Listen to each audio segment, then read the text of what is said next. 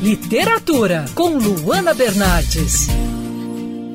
Nos 150 anos de publicação do clássico A Volta ao Mundo em 80 Dias, do escritor francês Júlio Verne, o Clube de Leitura do CCBB vai discutir a obra no dia 13 de julho no Salão de Leitura da Biblioteca do Centro Cultural. O encontro é às 3 horas da tarde e também vai ser transmitido pela internet. Hoje a gente conversa com o professor Otávio Aragão, que é um dos maiores especialistas em ficção científica do país. Professor, pode falar um pouquinho sobre o sucesso que a obra obra do Júlio Verne faz até hoje, né, em todo o mundo, não só A Volta ao Mundo em 80 Dias, mas tantos outros trabalhos, né, e sobre a escolha desse título para o clube de leitura desse mês do CCBB. Primeiro, eh, quando ele começou, quando o Verne começou na, na carreira dele, ele era filho de advogado, um advogado muito famoso, em Paris e ele foi criado para ser um advogado. Então ele acabou inclusive se metendo em política. Ele vivia metido na prefeitura ele era um, um mais ou menos como um, uma espécie de 1%, né? Ele era um herdeiro que tinha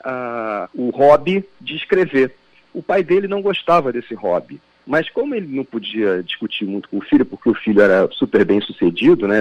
Era estudioso, etc., o filho foi fazendo, foi escrevendo, escrevendo, escrevendo, sem grandes pretensões. O pai do Verne, né, o velho Verne, só calou a boca, só parou de reclamar, quando o filho emplacou um sucesso incontestável não na literatura, mas no teatro, que foi com que com Volta ao Mundo em 80 Dias, que virou uma peça de teatro que fez muito sucesso em Paris na época.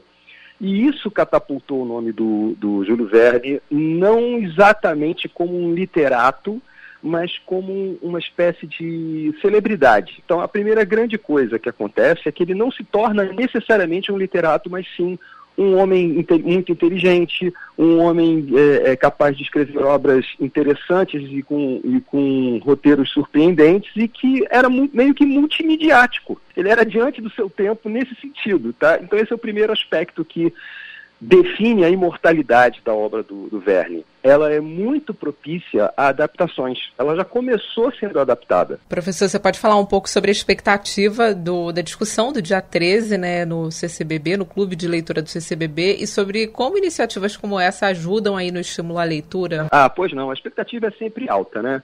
É, até porque o convite da professora Suzana Vargas, que eu conheci né, no início dos anos 90, é, e é uma pessoa fantástica, de uma cultura ampla, é sempre uma boa premissa, né? Sempre uma boa, uma boa ideia. E conversar sobre literatura, seja ela qual for, de qual autor for, é sempre bom. Eu espero muitas perguntas do tipo: e aí, será que isso é possível? Será que isso é viável? Será que as coisas. É, como, como foi que Júlio Verne previu o futuro? Essa é a pergunta que sempre tem, né? Quer ouvir essa coluna novamente? É só procurar nas plataformas de streaming de áudio. Conheça mais dos podcasts da Band News FM Rio.